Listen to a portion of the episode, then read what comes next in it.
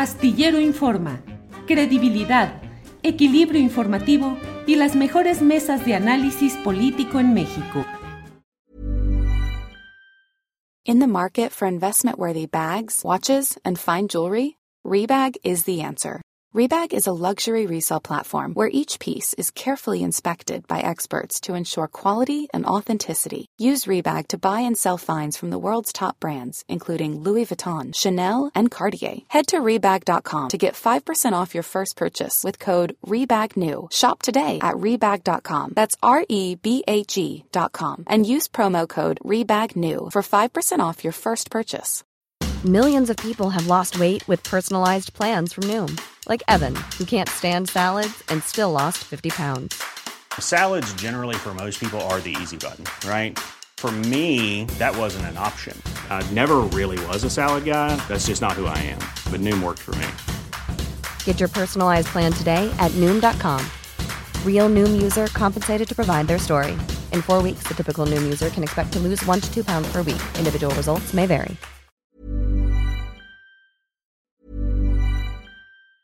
It's that time of the year. Your vacation is coming up.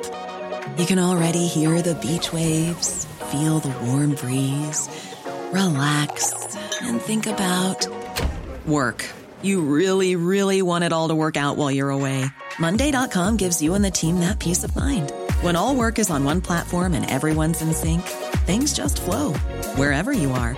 Tap the banner to go to Monday.com. Hey, it's Ryan Reynolds, and I'm here with Keith, co star of my upcoming film, If, only in theaters, May 17th. Do you want to tell people the big news? All right, I'll do it. Sign up now and you'll get unlimited for $15 a month in six months of Paramount Plus Essential Plan on us. Mintmobile.com slash switch. Upfront payment of $45 equivalent to $15 per month. Unlimited over 40 gigabytes per month. Face lower speeds. Videos at 480p. Active Mint customers by 531.24 get six months of Paramount Plus Essential Plan. Auto renews after six months. Offer ends May 31st, 2024. Separate Paramount Plus registration required. Terms and conditions apply if rated PG. Eh, de inmediato, eh, para saber exactamente la actualización informativa de lo que está sucediendo en el tema de la muerte del ma le magistrade Ociel Baena y su compañero sentimental, Mónica Cervón, que es corresponsal de proceso y reportera en PopLab, está con nosotros. Mónica, buenas tardes. Julio, muy, muy buenas tardes a ti y a tu auditorio. Gracias, Mónica. Pues no sé cómo eh, pudiéramos ir dividiendo la participación, Mónica, que mucho te agradecemos. A lo mejor primero una actualización informativa que ha habido en estas horas, minutos recientes, y luego que nos ayudaras a tener un poco más el contexto de lo que sucede en el marco de esta protesta nacional, movilización muy espontánea y muy inmediata que se ha dado a nivel nacional. ¿Cómo van las cosas en términos informativos, Mónica? Sí, gracias, Julio. Pues justo venimos llegando de los eventos eh, fúnebres y de los homenajes póstumos que se le realizaron a la magistrada Jesús Social Baena y a su eh, pareja, Daniel Nieves Herrera, Dorian Daniel Nieves Herrera.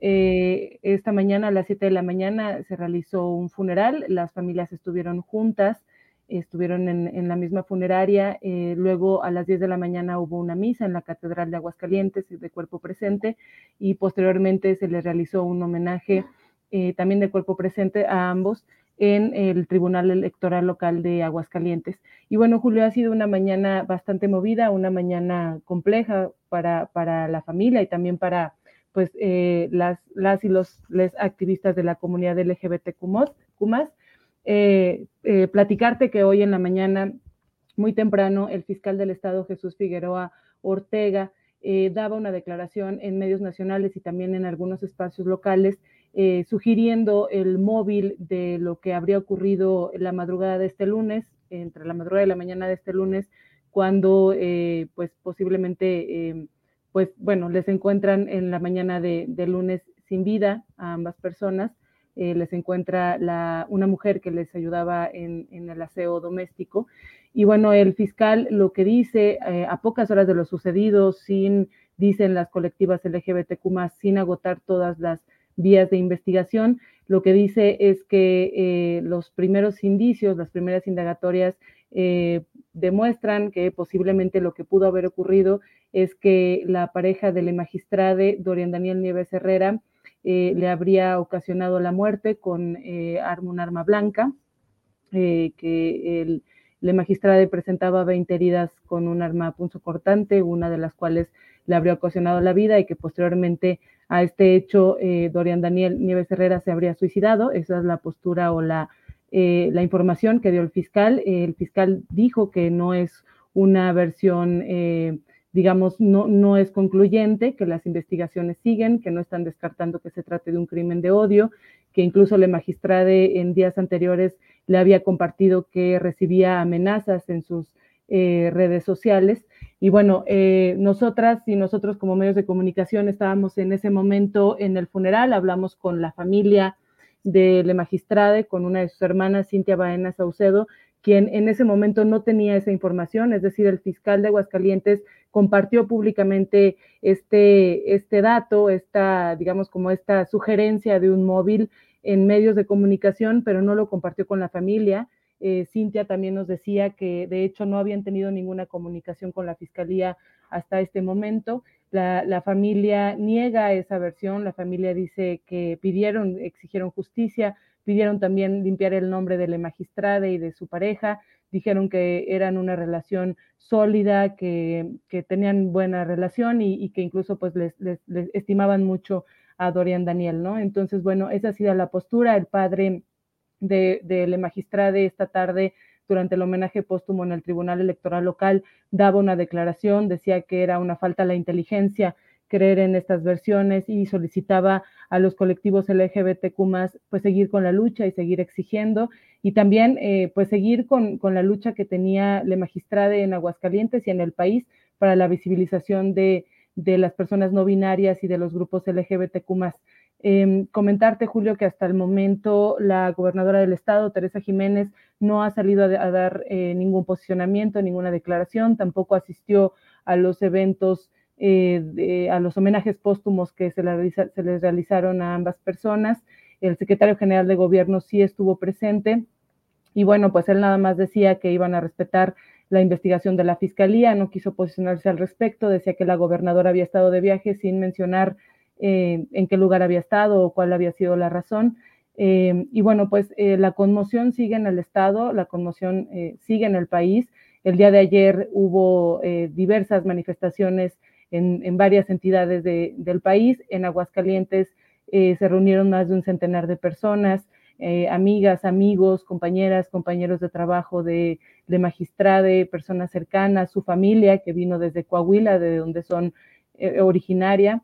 Y, bueno, pues ahí fue, fue un evento muy emotivo donde, donde pues le recordaron, eh, exigieron justicia.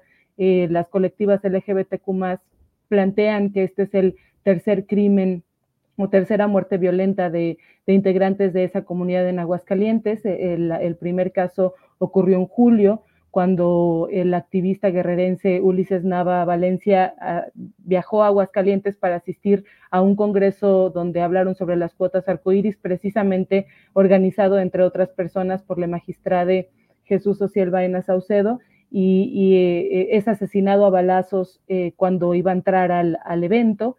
Eh, por hombres que viajaban en una motocicleta, las colectivas LGBTQ pues exigen a la fiscalía porque no no ha sido esclarecido ese crimen y, bueno, pues ahora con esta noticia, pues suman tres muertes violentas y, exigen pues protocolos, exigen seguridad. Em, algo que es importante mencionar, Julio, es que la magistrada estaba bajo el mecanismo de protección a personas eh, defensoras de derechos humanos y, periodistas de la Secretaría de Gobernación. Había entrado en ese mecanismo justo después del asesinato de Ulises Nava.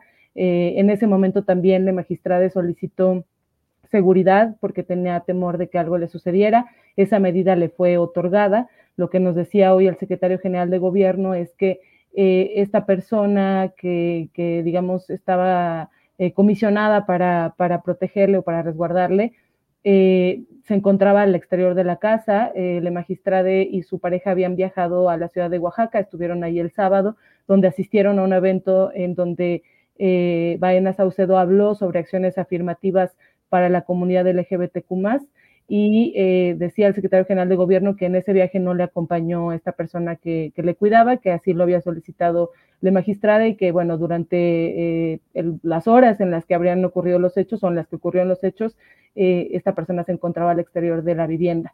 Em, el fiscal estatal ha dado varios detalles, incluso ayer en la mañana daba una declaración que ha sido tomada como muy adelantada, porque fue pues a pocas horas de lo sucedido, donde decía que, pues, eh, de alguna forma las primeras indagatorias mostraban que no había ingresado una tercera persona al domicilio, eh, que no había muestras de que eh, los accesos de la vivienda hubieran sido violados y que, bueno, ellos estimaban que el, tema se trataba de un asunto de índole personal, así le llamaron. sin embargo, bueno, pues el fiscal ha dicho en varias ocasiones que no son concluyentes las investigaciones. Sin embargo, esta sugerencia del móvil, pues eh, digamos que empieza a dejar claro cuál es, cuál es el, objetivo o, al menos eh, cuál es eh, el, ángulo ¿no? que está siguiendo la Fiscalía del Estado de Aguascalientes. Bien, bien, gracias por todo este repaso amplio de este tema. Y Mónica, agradeciéndote la oportunidad de platicar sobre todo este asunto delicado, conmocionante, em, ¿crees que va asentándose la idea de la disputa entre dos personas en una habitación o en una casa o que persistirá la exigencia de que haya esclarecimiento a pesar de que al menos en términos, digamos, declarativos de las autoridades, pues están muy aferradas a esta versión del pleito interno o de las acciones internas de dos personas por sí mismas. Mónica. Lo que decían ayer las colectivas, Julio, es que temen que justo por este, estas declaraciones que pues sugieren un móvil, ¿no? Y que de alguna forma eh, eh, tratan de dar una explicación, ¿no? Decía también el fiscal hoy detallaba eh, que había pues manchas hemáticas en, un, en el cuarto, en la cama de uno de los cuartos, donde ellos creen que, que estuvieron ahí este, tanto el magistrado como su pareja, dicen que eh, pues hay como, hay huellas que, bueno, tienen diversa información. Sin embargo, también el secretario de Seguridad Pública Estatal, Manuel Alonso García, pues ha dado otras declaraciones que siguen la misma, digamos como que la misma línea, pero la verdad es que por las colectivas también han sido tomadas como muy irresponsables porque decían que eh, había personas en, el aeropuerto que decían que venían peleando, que incluso em, cuando bajaron las maletas no se hablaban, o sea, cosas como muy em, pues muy superficiales, ¿no? Para un, caso tan, tan delicado como del que estamos hablando. Em, y eh, yo creo que eh, personalmente, pues, y por lo que hemos visto, es que digamos que esa es la, versión que busca, eh, digamos, establecer las autoridades ministeriales, pese a que digan que no es concluyente y que seguirán las investigaciones. Sin embargo, pues las colectivas no han aceptado esta versión, ni las colectivas ni la familia de las víctimas no han aceptado esta versión eh, eh, sigan exigiendo que se, que, se, pues, que se aplique el protocolo homologado eh, de investigación contra crímenes de odio que justamente establece que se deben de agotar todas las vías de investigación antes de emitir una conclusión. Entonces, bueno, las declaraciones del fiscal están siendo tomadas pues como de una forma muy adelantada y además pues muy grave que eh, conocer información muy sensible a medios nacionales incluso sin haberle avisado ni siquiera a la familia, ¿no? Creemos que eso pues es muy, muy delicado, que, que además pues va contra el debido proceso, pues porque las familias pues son quienes jurídicamente son las, las principales interesadas, ¿no? En, en, y que pueden acceder a las carpetas de investigación. Entonces, eh, haber hecho pública esta información sin haberla comunicado a las familias, pues eh, está siendo eh, tachado por las colectivas LGBTQ como una acción irresponsable. Em, lo que vemos en el ambiente es que, pese a que la autoridad pues eh, tiene esta versión, eh, las fiscalías, las colectivas no dejarán de exigir, eso es al menos lo que nos han comentado, y, bueno, creemos que pues era un tema que eh, siga, siga pues permeando y que siga estando pues en, en discusión. Bien. Mónica, pues seguiremos atentos. Te agradecemos mucho la oportunidad de platicar sobre este tema y seguimos atentos agradeciéndote esta oportunidad. Gracias, eh, Mónica. Muchas gracias, Julio, a ti y a, tu auditorio. Para que te enteres del próximo noticiero, suscríbete y dale follow en Apple, Spotify, Amazon Music, Google o donde sea que escuches podcast. Te invitamos a visitar nuestra página julioastillero.com.